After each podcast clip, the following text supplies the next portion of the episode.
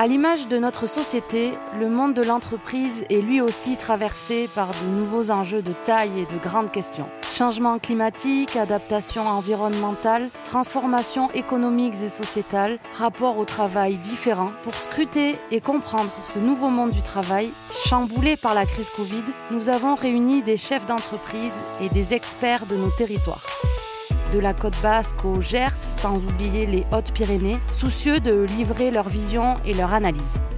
De la bonne idée, un jour, qui donne naissance à un projet abouti, en passant par la transformation nécessaire, voire inévitable, de son activité, jusqu'à la mise en pratique de nouveaux rapports humains, nous allons tout décortiquer. En trois épisodes, nous parlerons idées, doutes, prise de conscience et passage à l'acte.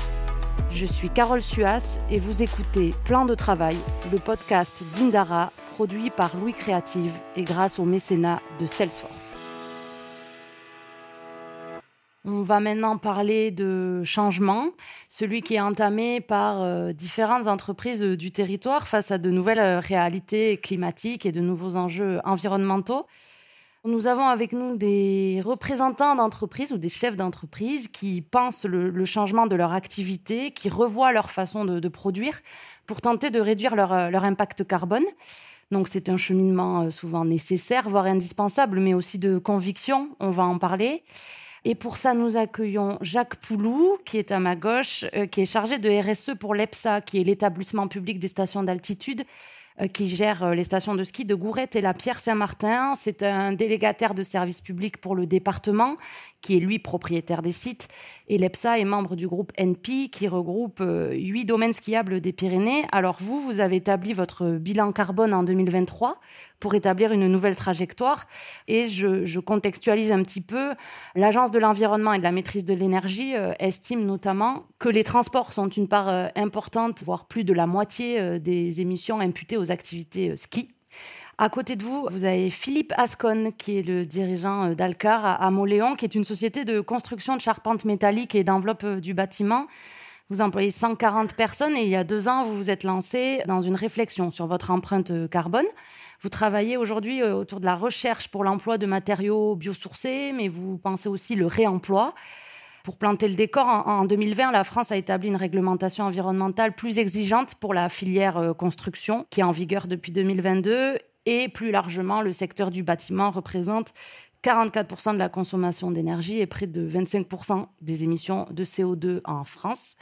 Et enfin, Hélène Lovato, vous êtes consultante en éco-innovation pour l'agence Think Plus basée à Saint-Jean-de-Luz. Le principe, c'est d'aider les entreprises à concevoir et à travailler des produits et des services qui intègrent les enjeux environnementaux, sociaux, économiques. Et vous intervenez dans des entreprises de différentes tailles, différents secteurs, en essayant d'aller jusqu'à la mise en place d'actions euh, opérationnelles, ce qui signifie parfois un accompagnement assez long. Et plus largement, je rappelle encore que la loi climat et résilience, hein, promulguée en 2021, a introduit de nouvelles obligations environnementales pour les entreprises. Nous allons commencer euh, tout de suite avec Philippe et Jacques. Tous les deux, vous allez euh, nous expliquer dans quelles démarches sont engagés euh, vos stores. On va peut-être commencer par vous, Jacques. Comment ça s'articule en fait pour l'EPSA, être engagé dans une démarche bilan carbone et tout ce qui en découle ensuite? Effectivement, donc le PSA gère les deux domaines skiables et un train à crémaillère de la Rune qui est pas très loin d'ailleurs, deux stations de ski dans lesquelles donc effectivement on a euh, des évolutions ben, climatiques qui s'imposent à nous, je vais dire. Donc il y a trois aspects sur lesquels on travaille. Ben, c'est effectivement une partie sur la décarbonation de nos activités et de nos euh, façons de faire. Également, euh, une adaptation de nos sites, que ce soit sur la partie équipement de neige de culture, que ce soit sur la partie remontée mécanique également. Donc, en ayant cette perspective à moyen terme, en fait, d'évolution climatique et de transition. Et puis, euh, un dernier aspect sur la partie diversification qui est nécessaire sur notre activité parce qu'effectivement, à 30 ans, eh bien, euh, et déjà, on le voit déjà actuellement du fait de l'évolution climatique et de la hausse des températures moyennes, de, la diminution des précipitations, on voit qu'on a un impact direct du climat sur notre activité. Donc, c'est aussi cette question de la diversification qui est euh, importante et à prendre en compte sur l'évolution de nos sites qui sont des, des acteurs acteur majeur aussi de l'économie de nos vallées, que ce soit dans les Pyrénées, mais c'est une thématique qui était également le cas dans l'Alpes ou dans les autres massifs. On reviendra plus en détail hein, sur des exemples concrets de, de ce que vous menez. On va peut-être donner la, parole à Philippe qui va aussi euh, nous expliquer ce qu'est en fait la construction de charpentes métalliques et pourquoi, pour vous, il, faut revoir certaines pratiques. Alors pour nous, la réflexion était un petit peu différente. On est un groupe coopératif, hein, donc on, est une SCOF, Société Coopérative Ouvrière de Production, dont le, siège social et, l'usine principale est basée à Montléon notre objectif est de, créer de la richesse et de partager cette richesse avec l'ensemble du personnel. On est 140, on fait 42 millions d'euros de chiffre d'affaires, on a zéro associé extérieur, ça veut dire que tous les, gens qui détiennent du capital de l'entreprise sont aussi des gens qui y travaillent. Face à nous, des, gros groupes qui, effectivement, euh, de par la fameuse réglementation dont on a parlé, la RE 2020, mais on avait commencé à travailler avant, sur le sujet, on essaie d'anticiper et d'apporter des solutions pour faire en sorte que notre entreprise continue à exister et à être présente. Il y a 5 ou 6 ans, on avait poussé notre réflexion euh, jusqu'à imaginer pouvoir euh, vendre notre entreprise, s'adosser à notre groupe coopératif, un groupe indépendant. On a pris la décision de dire, nous, euh, voilà, on reste une scope indépendante et on se donne les moyens d'exister, d'être encore là demain. On a déjà commencé à travailler sur la partie environnementale, sur des sujets très simple hein, du quotidien de l'entreprise, dans la production, c'est installation photovoltaïque, c'est être plus vertueux euh, vis-à-vis de tout ce qui est euh, gobelet, plastique, etc. Ça, c'était il y a de nombreuses années. Et ensuite est arrivé avec, non pas euh, surprise, puisque j'ai la chance de, participer au Centre technique national de construction métallique, cette fameuse loi RE 2020, qui est un bouleversement énorme dans l'acte de construire. Aujourd'hui, on construit un peu tout, un peu, on va dire, n'importe comment vis à -vis de l'environnement on produit énormément de déchets. En complément, effectivement, le bâtiment lui-même est très consommateur d'énergie hein, dans son cycle de vie. Et cette fameuse loi impose des contraintes qui font que dans notre métier de la charpente métallique, si on n'est pas innovant, si on n'imagine pas une mixité des matériaux, si on n'imagine pas pouvoir utiliser du, réemploi, à l'horizon 2027-2028, euh, on ne pourra plus construire tel qu'on construit aujourd'hui. Face à des gros groupes qui, eux, se donnent les moyens euh, en RD d'imaginer leur avenir, ben, une petite scope comme la nôtre, on se doit d'être plus agile et euh, aussi d'anticiper ces choses-là. Donc on est sur une démarche qui consiste à être plus vertueux dans la façon dont on produit, mais surtout à fabriquer du bâtiment qui, lui, sera dans son cycle de vie, c'est-à-dire sur les 50 ans d'exploitation, beaucoup plus vertueux. Et là, c'est un changement euh, complet de métier. C'est une évolution euh, énorme parce qu'on ne veut pas, voulant conserver notre indépendance, on ne veut pas demain être un sous-traitant à qui on imposera de réaliser notre lot de charpente métallique et où on sera, excusez-moi l'expression, pressurisé. On a un très gros outil de travail, on est hyper performant. Euh, on a un outil euh, que l'on avait développé avec euh, des méthodes nouvelles de gestion, avec un personnel très engagé. Donc on est vraiment performant dans ce domaine-là. Et on ne veut pas gâcher toutes ces performances-là demain en étant consulté que sur notre propre lot de charpente métallique et où on nous achètera simplement en prix.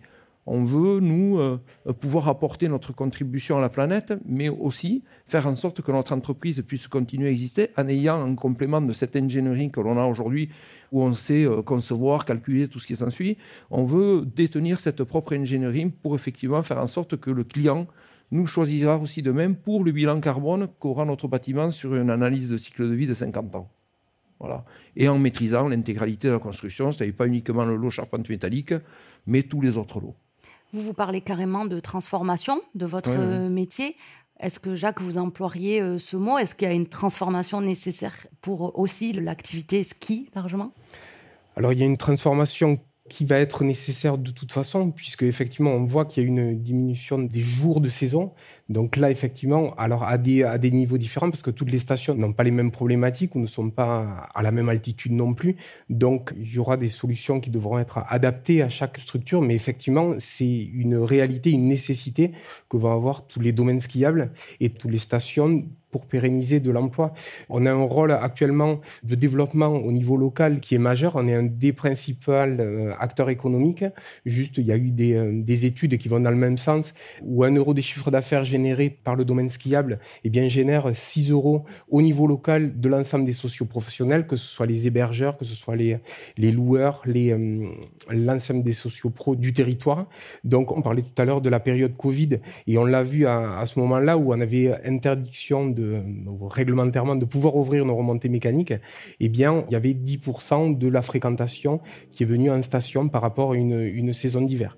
Donc, c'est sûr qu'il y a une, nécessité de faire évoluer le modèle de station de montagne, que ce soit dans les Pyrénées ou sur les autres massifs, là encore.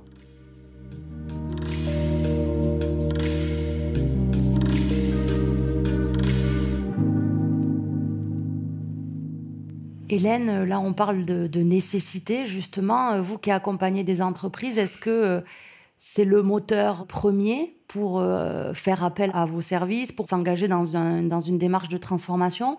Ou est-ce qu'il peut y avoir d'autres motifs qui amènent les entreprises à changer? Alors, je dirais qu'il y a trois leviers qui vont amener à l'engagement des entreprises. Le premier, effectivement, ça va être la nécessité en tout cas la nécessité à la fois climatique, à la fois d'existence euh, pour demain par rapport euh, certes aux conditions climat comme euh, pour le ski qui est un très bon exemple, soit par rapport à la demande des consommateurs et à l'évolution du marché. Une deuxième raison, et ça a été évoqué également, c'est par rapport aux obligations réglementaires. On a beaucoup d'entreprises qui nous sollicitent à cause de l'évolution de la réglementation qui va les pousser à justement à se transformer et certaines se rendent compte que bah si elles ne se transforment pas, elles n'existeront plus demain. Je pense par exemple à des fabricants de plastique à usage unique suite à la loi AGEC qu'on connaît, hein, qui a interdit par exemple les, les pailles. Et ben, ils se rendent compte que demain, euh, quand il y aura l'interdiction d'utiliser ces, plastiques à usage unique, leur activité mourra, à moins qu'ils ne se transforment. Et la troisième qui nous donne espoir, c'est également euh, l'engagement, vraiment par conviction, de certains dirigeants ou certains membres au sein des, entreprises qui euh, subissent un vrai questionnement et une vraie volonté d'être acteurs dans ce changement souvent, euh, c'est assez touchant, mais on a des dirigeants qui nous disent euh, ma fille qui ne prend plus l'avion m'a mis euh, la réalité en face en termes de responsabilité et de ma responsabilité pour le monde de, demain et qu'aujourd'hui je fais un peu n'importe quoi ou, ou du moins je ne mets pas assez d'efforts pour cette transformation et qui donc nous sollicite vraiment par conviction. Ça, euh, Philippe, ça vous parle, ce sujet Parfois la prise de conscience qui peut être aussi amenée euh, par notre entourage ou par le souci de ce qu'on laissera? Je vais prendre un exemple tout bête. Il y a trois ans, on découvre dans un dossier de consultation d'entreprise pour la première fois en variante de proposer un matériau de réemploi. L'équipe commerciale hilar. Pour quelle raison va-t-on proposer de remettre en œuvre sur un bâtiment un bout de bardage qui a déjà été soumis aux intempéries pendant 20 ans, qui est percé, qui est abîmé, ça ne se justifie pas en termes de prix. Aujourd'hui, on ne rit plus. On ne rit plus parce que par chance, on a beaucoup de clients qui reviennent vers nous pour des extensions, pour des travaux d'amélioration. On commence à avoir aujourd'hui des clients et on commence nous aussi à prendre l'initiative de leur en parler. Un bout de bardage qu'on démontait, qu'on mettait à la veine, moi je suis effaré que si on faisait une rétrospective de tout ce qu'on a pu jeter comme matériaux, c'est énorme. Quand on y rajoute tout ce qui est emballage euh, dans les matériaux de construction, c'est pharaonique quand on y rajoute euh, tout ce que l'on pouvait acheter comme matériaux complémentaires, dont on savait qu'une partie partirait à la benne, parce que ça coûtait moins cher de approvisionner 20 euh, mètres carrés de bardage supplémentaire que de refaire venir un semi-remorque d'une usine qui est à Dunkerque parce que les matériaux ben, sont fabriqués dans des endroits qui sont loin. Donc c'est euh, complètement repenser tout notre modèle économique. Et aujourd'hui, on a des gens qui effectivement nous disent, des clients, eh ben euh, voilà, ce bout de bardage-là, à un moment, on va le démonter parce qu'on va faire une liaison avec notre nouvelle usine. Eh bien, au lieu de le jeter, je veux bien qu'on le mette à quel endroit? Donc, on réfléchit avec lui, où est-ce qu'on peut le réutiliser, comment on peut le réutiliser? Parfois, on est obligé de détourner la destination du matériau de la façon dont il avait été conçu et de l'usage qui avait été imaginé. Et maintenant, l'équipe commerciale ne rigole plus. Parce qu'effectivement, on commence, et par chance, à avoir une demande du terrain qui nous demande effectivement d'être plus vertueux. Même si la RE 2020 n'est pas encore complètement applicable, ou du moins les seuils qu'on doit atteindre aujourd'hui, bah, ils sont tellement bas qu'on y arrive sans aucune difficulté.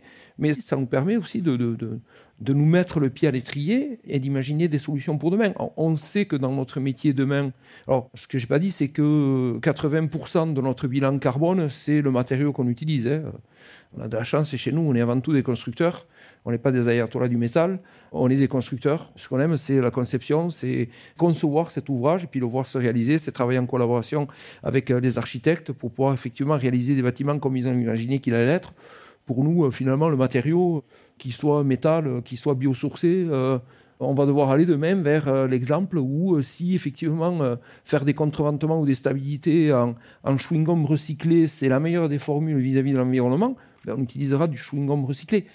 Et, ça, quand j'ai commencé dans l'entreprise il, y a un peu plus de deux ans, à, petite dose, euh, en commençant à en parler, nombreux sont les gens qui se sont demandé qu'est-ce qu'il a fumé Philippe ce matin en arrivant dans l'entreprise. Quoi. Et aujourd'hui, ça prend du sens. Voilà.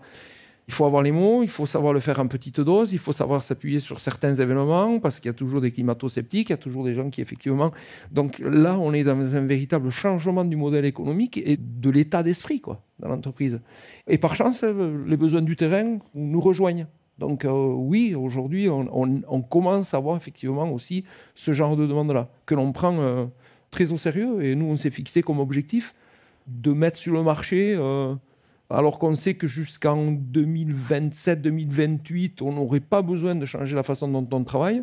Notre objectif, c'est de mettre sur le marché notre premier bâtiment décarboné en 2025, parce qu'on veut prendre des longueurs d'avance par rapport à nos concurrents. Et vous, Jacques, donc on a le principe de la transformation est, acté, mais par quoi ça passe concrètement, en fait, pour une station de ski? Quels sont les premiers leviers sur lesquels vous pouvez agir?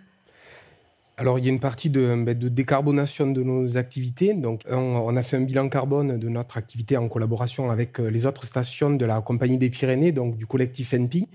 Et ce qu'il ressort, c'est 78% du transport de nos clients 14% de l'hébergement de nos clients qui viennent en séjour et ces 8% c'est la gestion du domaine skiable. Donc gestion du domaine skiable qui induit le, fonctionnement des remontées mécaniques, le fonctionnement des dameuses et qui est pour euh, quasiment 80% euh, des, euh, des, émissions carbone qui sont liées au damage des pistes.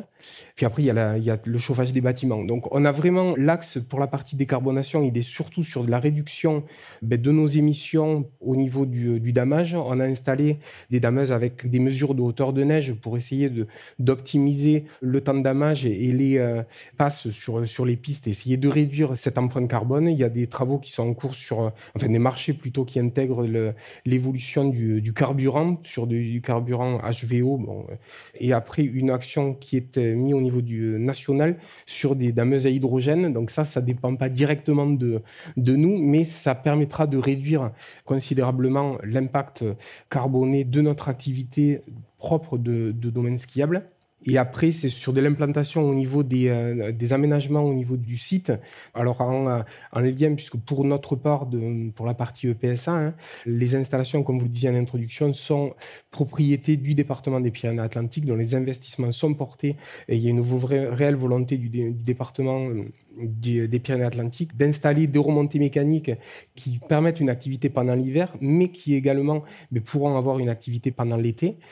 Et également, c'est le cas d'une remontée qui va être mise en place sur euh, Gourette cette année pour euh, une seconde télécabine, en fait, pouvoir permettre de remonter le front de neige ben, en cas de faible enneigement. Donc ça, c'est le cas de cette remontée, de pouvoir remonter la limite de 1350 à 1600 lorsque les conditions de neige ben, ne, le, ne permettent pas de redescendre. Donc d'avoir cette vision voilà, à court terme, je vais dire, mais également à moyen terme sur d'autres activités, et donc essayer d'amener des actions d'atténuation et d'adaptation au changement climatique. Hélène, euh, de ce que vous observez, par quoi on commence en fait? Est-ce que le bilan carbone, par exemple, c'est la première étape indispensable ou, est-ce qu'il y a un panel de, de solutions?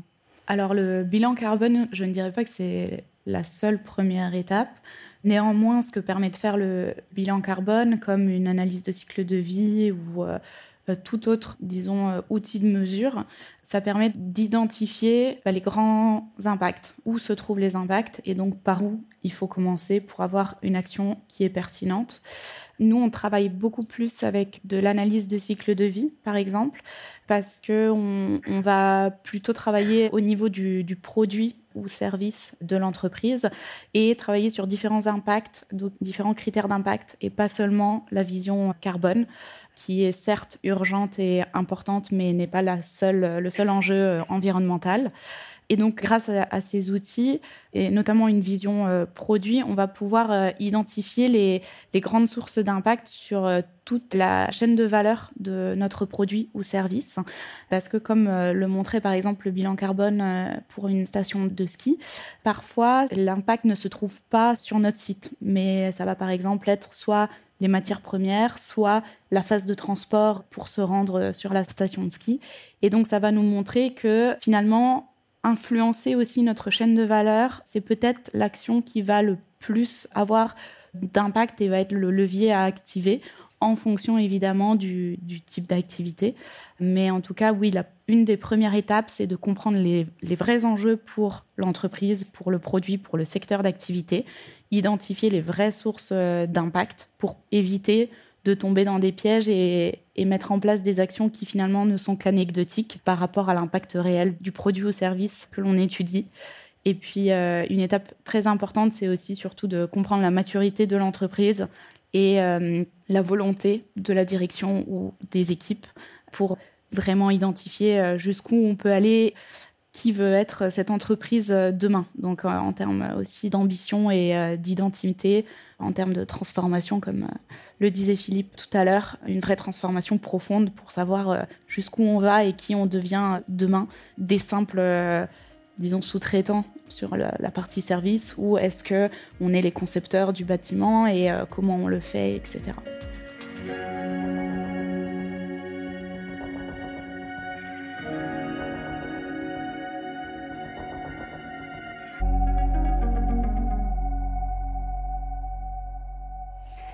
Justement, euh, ce point, euh, ça veut dire aussi un, investissement moral, bien sûr, de la tête pensante de l'entreprise, on va dire, mais c'est aussi euh, des investissements financiers, parce que changer, ça demande aussi de consacrer de l'argent à, ça.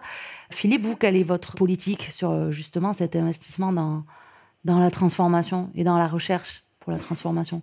Alors, c'est tout récent. Il y, a, il, y a, deux mois, j'ai eu un conseil d'administration hyper intéressant. Intéressant, pourquoi? Parce qu'avec des jeunes administrateurs, récemment euh, élu à, ce poste-là. Et c'est pas un paradoxe. On parle de décarbonation, mais on a aussi besoin d'ancrer notre entreprise dans ce qui est aujourd'hui notre seul et unique métier, qui est la construction de charpentes métalliques. Voilà. Même si euh, on a été innovant, même si euh, on a un, outil de travail qui aujourd'hui est performant, mais on a besoin de renouveler cet outil de travail. Et on a besoin de pouvoir fabriquer plus de tonnes de charpentes métalliques que ce que l'on fabrique aujourd'hui. Alors, pourquoi fabriquer plus de tonnes de charpente métallique si effectivement on sait que demain, si on n'évolue pas sur la mixité des matériaux, on, sera en danger Mais On va devoir fabriquer plus de tonnes de charpente métallique déjà pour arriver à rentabiliser cet investissement-là, qui cet investissement-là va nous permettre d'être là encore demain. Et dans l'assistance, l'un des administrateurs m'a dit, Philippe, mais pourquoi on n'accepterait pas une stagnation, voire une récession? La question est intéressante. Tout bonnement parce que nous, on a l'intime conviction qu'on les fera d'une façon et d'une manière beaucoup plus vertueuse vis-à-vis de la planète. C'est un engagement que l'on a pris, c'est un engagement moral que l'on a entre nous et vis-à-vis effectivement, et je ne suis pas un ayatollah de l'écologie, hein, je tiens à le dire, hein, non, non, c'est aujourd'hui une logique euh, implacable.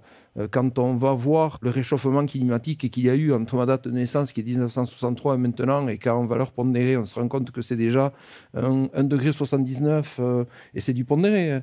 et, que l'on voit l'accélération qu'il y a, ben, on se doit vis-à-vis de, de, nos enfants, de nos petits-enfants, etc., d'essayer d'inverser la tendance. Et répondre à cette question-là était intéressante parce que ça nous impose de faire les choses mieux. Ces investissements-là, et donc quelque part générer du chiffre d'affaires et de la richesse nous permettent effectivement de financer euh, nos programmes en RD. parce que même si on a été récemment euh, aidé par la communauté d'agglomération où on a obtenu un, prix et donc une aide financière, ben évidemment, on pioche sur nos propres deniers. Et piocher sur nos propres deniers dans une scope où la totalité de la valeur que l'on crée, de la richesse, est partagée entre nous tous, puisqu'on n'a pas d'associé extérieur, mais c'est un acte important parce que c'est un choix de l'ensemble de l'entreprise et donc du personnel de l'entreprise que de dire oui, on accepte ben, d'avoir peut-être moins ou pas du tout euh, de prime en bonus cette année, parce qu'on doit financer effectivement l'avenir de notre entreprise, parce qu'on sait que si on n'est pas plus vertueux, si on n'est pas euh, meilleur dans tout ce que j'ai dit euh, préalablement, ben, on est voué à disparaître dans un horizon de 5 à 10 ans, et guère plus. Donc quelque part, on a entre nos mains aussi notre propre avenir. même si moi, je n'y serai plus, c'est d'ailleurs le seul regret que j'ai, c'est que, vu mon, grand âge, j'aurais imaginé toutes ces choses-là, mais finalement, j'y serais très peu acteur dans cette transition-là. Donc, on finance sur, euh, ben, sur, ce sont des choix, de, et c'est un investissement au même titre que d'acheter une machine. Jacques, peut-être problématique différente, puisque il y a évidemment les choix d'investissement qui ne dépendent pas euh, que de vous, puisqu'on parle aussi là de, politique d'aménagement du territoire, euh, de transport en commun, etc. Comment on fait pour lancer la machine un petit peu en sachant qu'il va falloir aussi bouger tout un tas d'acteurs autour alors c'est une des difficultés, euh, effectivement, parce que comme on le disait tout à l'heure, on n'est qu'un des acteurs d'une chaîne et de tout un territoire. Donc c'est vrai que c'est de trouver le, euh, le, moyen et le levier pour essayer de mettre en place des, des investissements, mais qui sont des investissements de développement euh, territorial.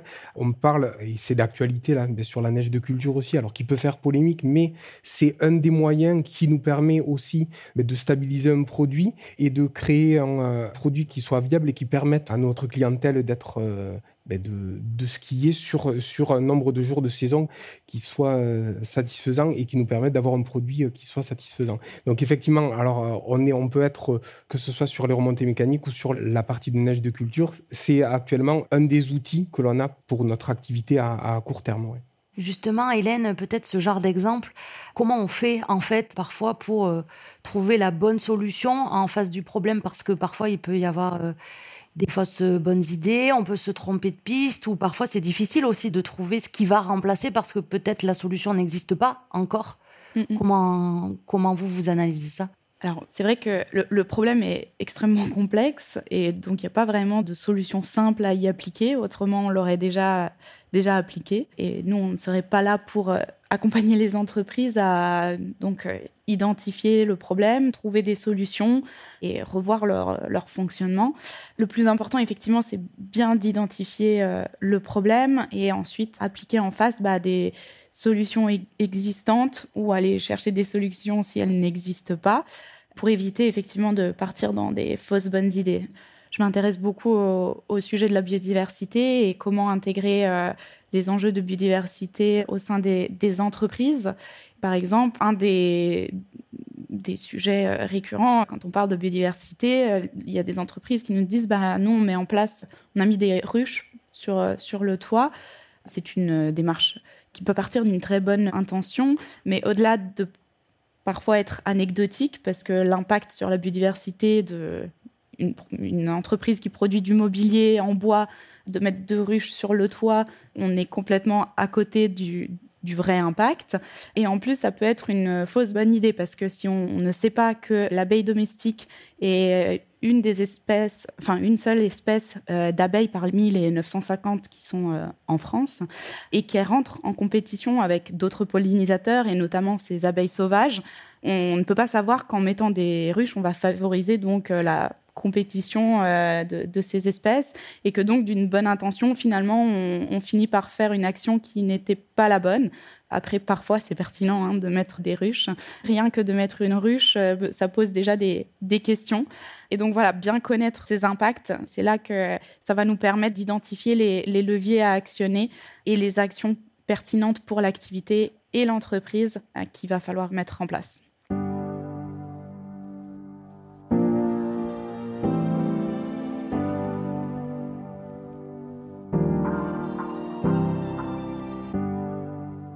C'est aussi anticiper le temps long à un instant T, ce qui est souvent euh, compliqué.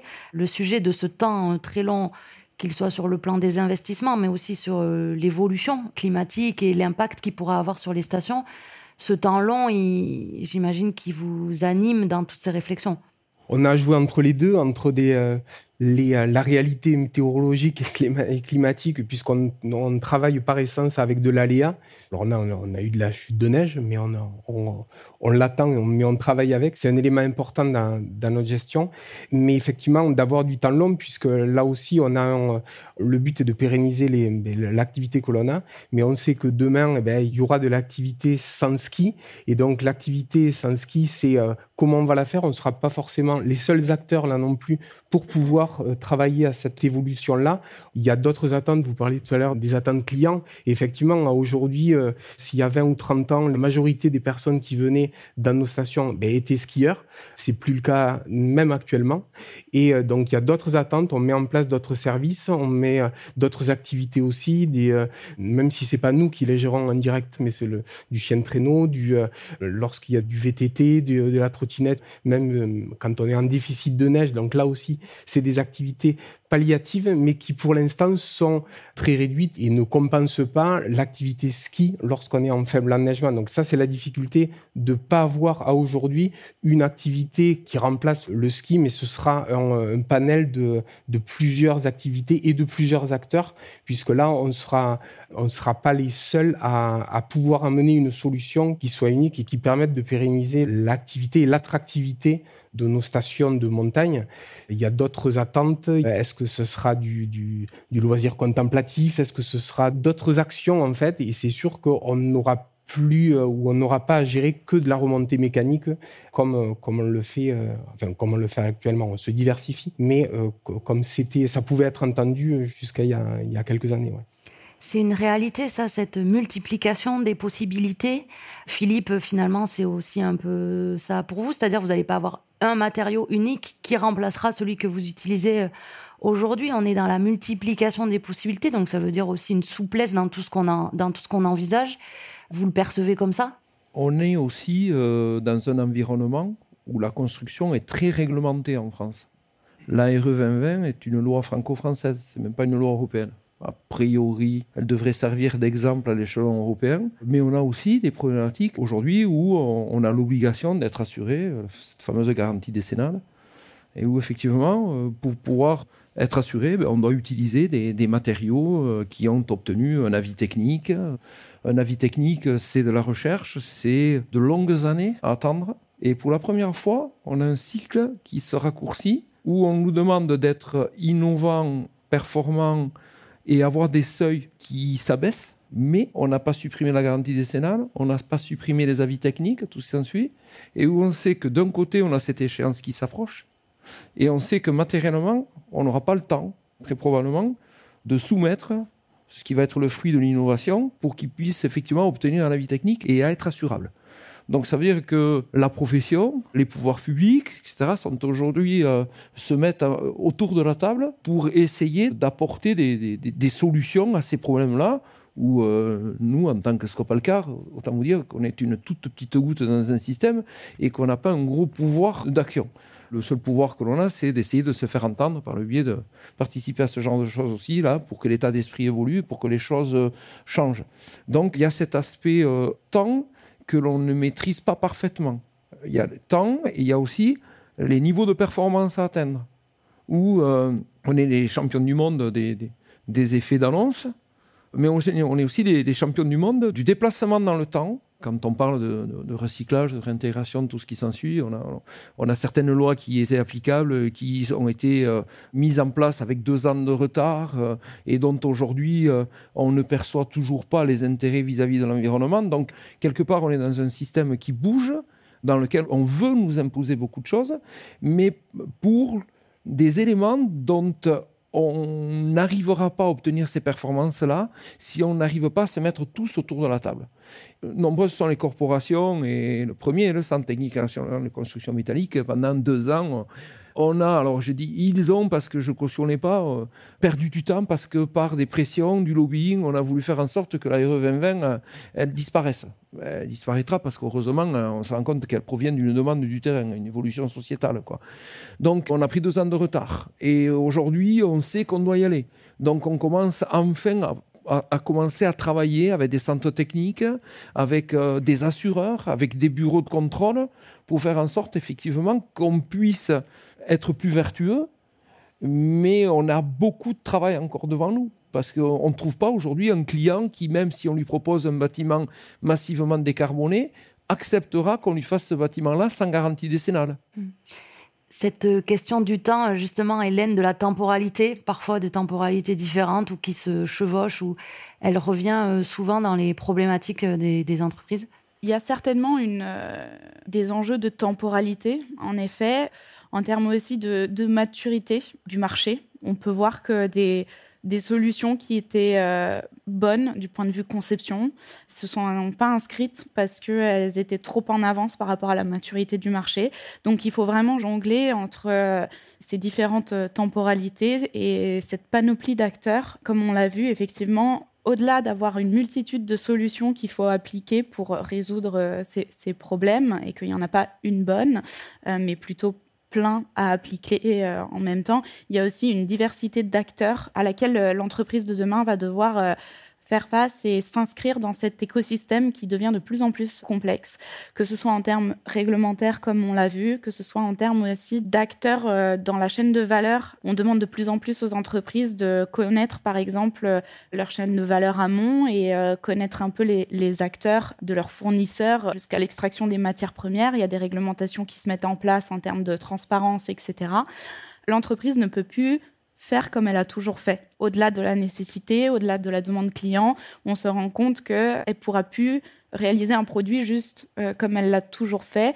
Et il y a des nouveaux questionnements qui se mettent en place et qui ne sont pas faciles toujours à, aborder et à dénouer. Parce que voilà, on se rend compte qu'il y a une complexité de temporalité, d'acteurs, de problématiques très très variées et euh, importantes.